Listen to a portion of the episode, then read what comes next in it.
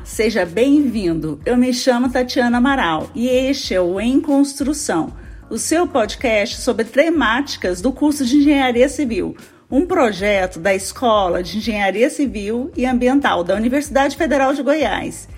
Este é o 32º episódio do Em Construção, no qual nós iremos falar sobre as tecnologias digitais aplicadas à indústria da construção 4.0, inovação tecnológica, os conceitos de digitalização e digitização de dados da construção civil. Conosco está o engenheiro civil de formação com MBA em gestão empresarial pela PUC Minas e CEO e cofundador da ConstruCode, que integra a diretoria executiva da Trutec empresa de participações do grupo Vedacity, que atua com o desenvolvimento do ecossistema de soluções tecnológicas para o mercado de construção. À frente da ConstruCode foi eleito Personalidade da Tecnologia 2019 pelo Sindicato dos Engenheiros de São Paulo, implementando a metodologia de QR Codes na construção de mais de 2 mil obras no Brasil, Angola, Portugal e República Dominicana. Tive que respirar aqui, hein, Diego? Depois dessa apresentação, vamos deixar você falar um pouco mais sobre a sua formação e experiência profissional para os nossos ouvintes.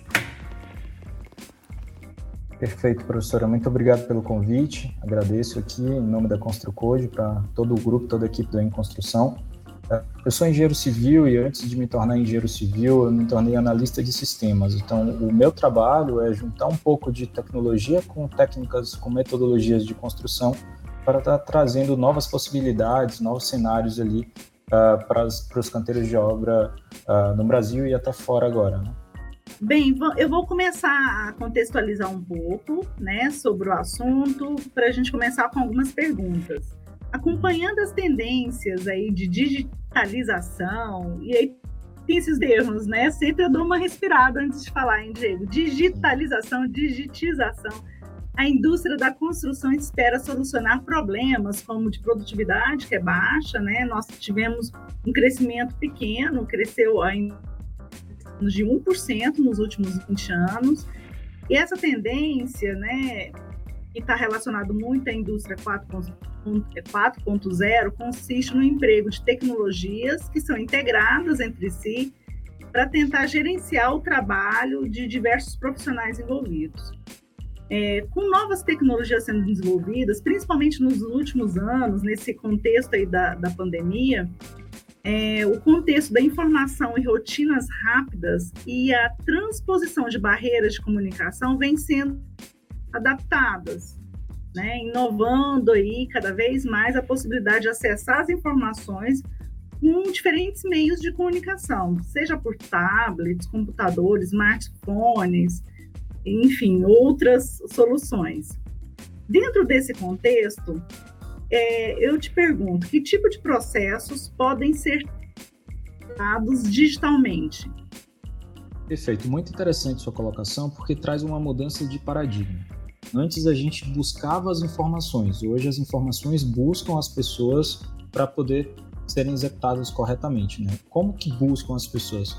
Não é mais interessante você uh, criar aquele grande repositório de informações onde ninguém acessa aquilo para construir.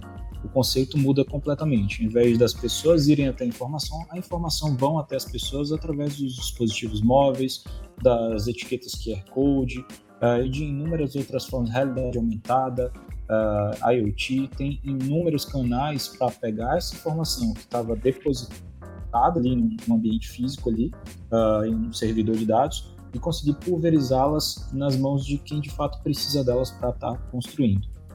Todas as atividades e todos os processos eles se baseiam em cinco pilares de valor, que são a reduzir desperdício, aumentar o lucro, uh, gerar uma economia de tempo, um incremento de produtividade ou um aumento de transparência, o que a gente chama aqui de redução de erro, né? aumentar a assertibilidade ali nos canteiros. Então, o, todos os processos hoje que podem ser transformados digitalmente, eles, eles resolvem um ou alguns desses cinco pontos que eu citei aqui hoje. O objetivo sempre é simplificar ali uh, o dia a dia, a rotina de quem está na ponta uh, construindo e através da, da digitização, é, usando aí os dois termos, a gente consegue fazer isso, mantendo o dado no digital e percorrendo com ele durante todo o ciclo de vida daquele dado, conseguindo tirar insights de uma informação que já foi utilizada anteriormente. Ótimo. E de que maneira, Diego, nós poder, poderemos levar, essa, de fato, essa gestão data driving para os canteiros? Levando é, de forma mais efetiva a transformação digital da diretoria até o mestre de obra, aquele né, que está lá na frente da produção. Perfeito. Eu, creio que respeitando a, cultura, né? A gente sempre fala que construção civil é um, um meio analógico. Ele não é analógico por acaso, ele é analógico porque ele representa a base de empregabilidade do, do país. A gente tem uma, uma mão de obra com um nível de escolaridade ainda baixo. Então, se você ignorar o fator de processos, pessoas e tecnologia, entendendo que tecnologia é só uma perna, você não consegue fazer essa curva virar. Uh, hoje é interessante você simplificar as atividades que já são feitas hoje através do meio digital.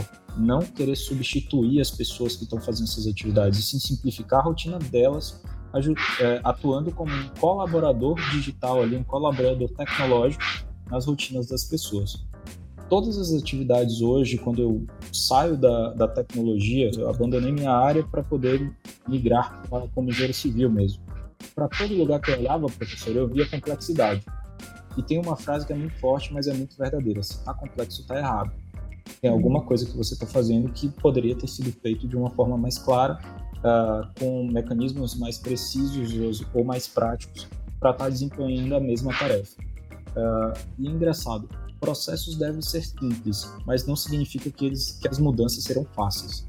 Uh, mudar é um desafio para todo mundo, né? As pessoas só de ouvir que vão ter que mudar o software que usa, mudar a forma que constroem, mudar o material que utilizam, elas criam uma barreira natural.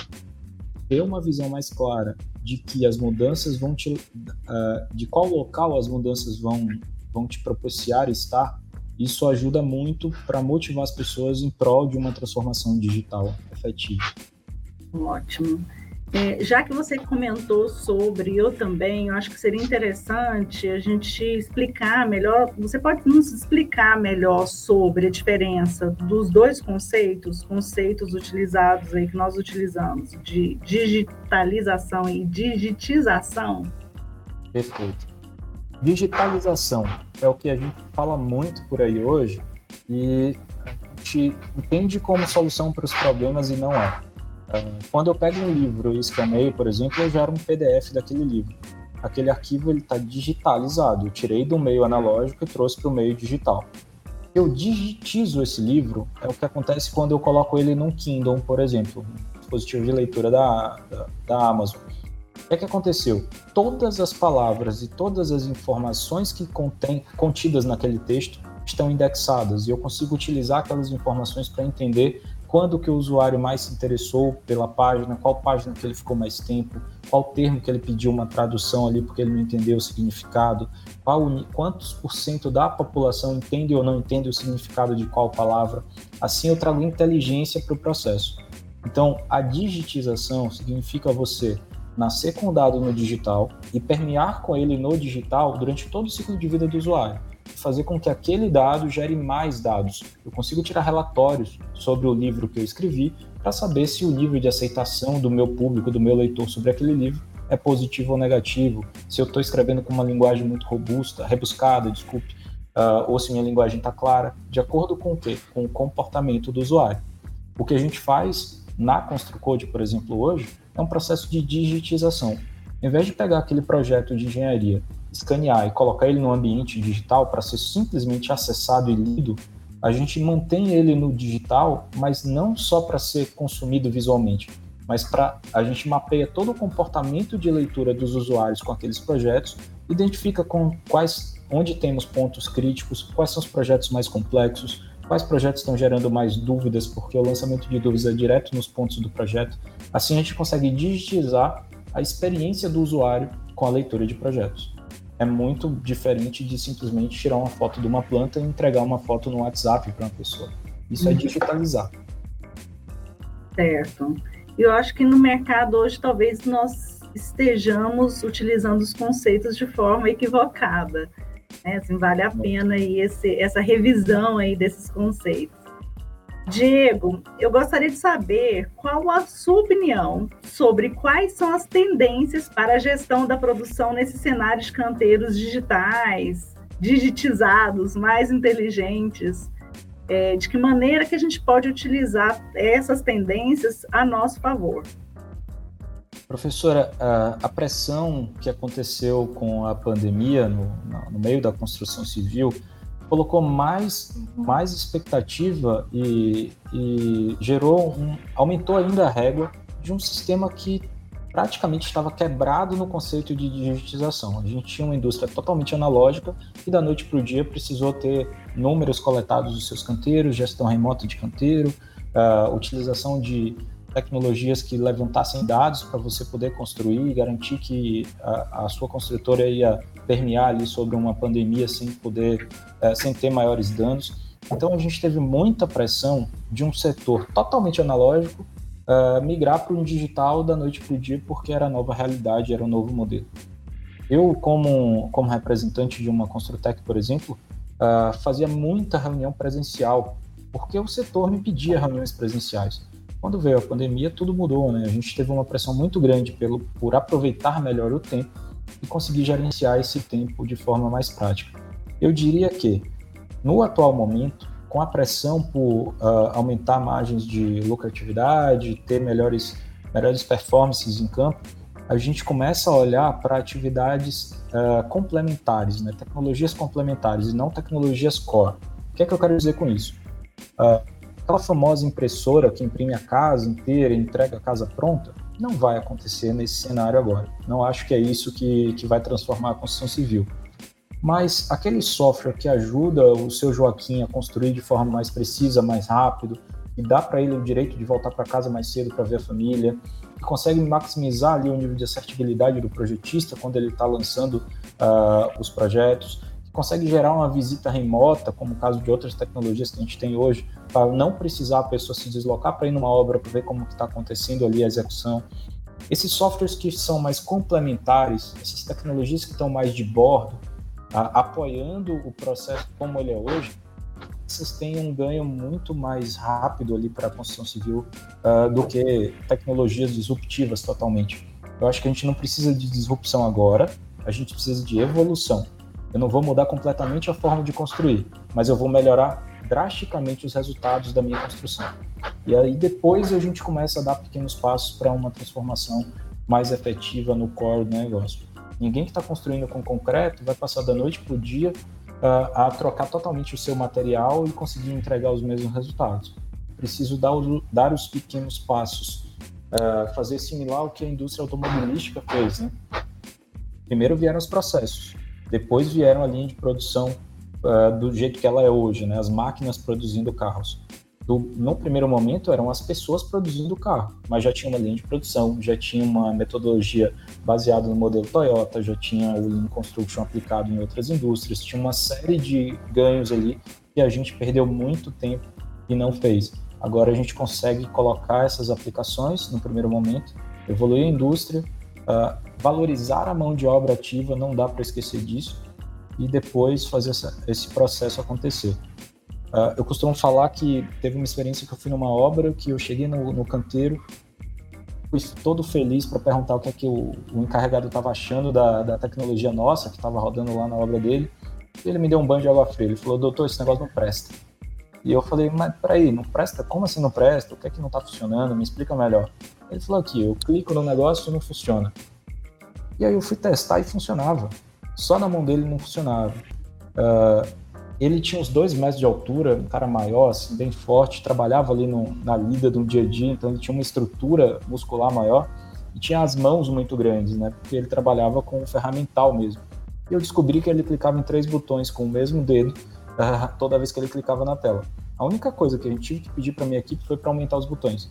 Ou seja, se eu não tivesse ali, dentro do canteiro, experimentando assistir o trabalho que ele estava fazendo, entendendo quais são os desafios que ele tem, talvez a gente não conseguia notar nem isso. Hoje, o mercado desenvolve tecnologia e despeja no canteiro. O canteiro é outra realidade, ele não está no ar-condicionado, ele não tem a mesma vivência, ele não tem o mesmo histórico ali que você para poder entender quais são os caminhos para conseguir concluir uma tarefa. Então é preciso olhar as pessoas respeitando a, as tradições e as culturas para depois cobrar resultado de digitização no, no cenário totalmente analógico.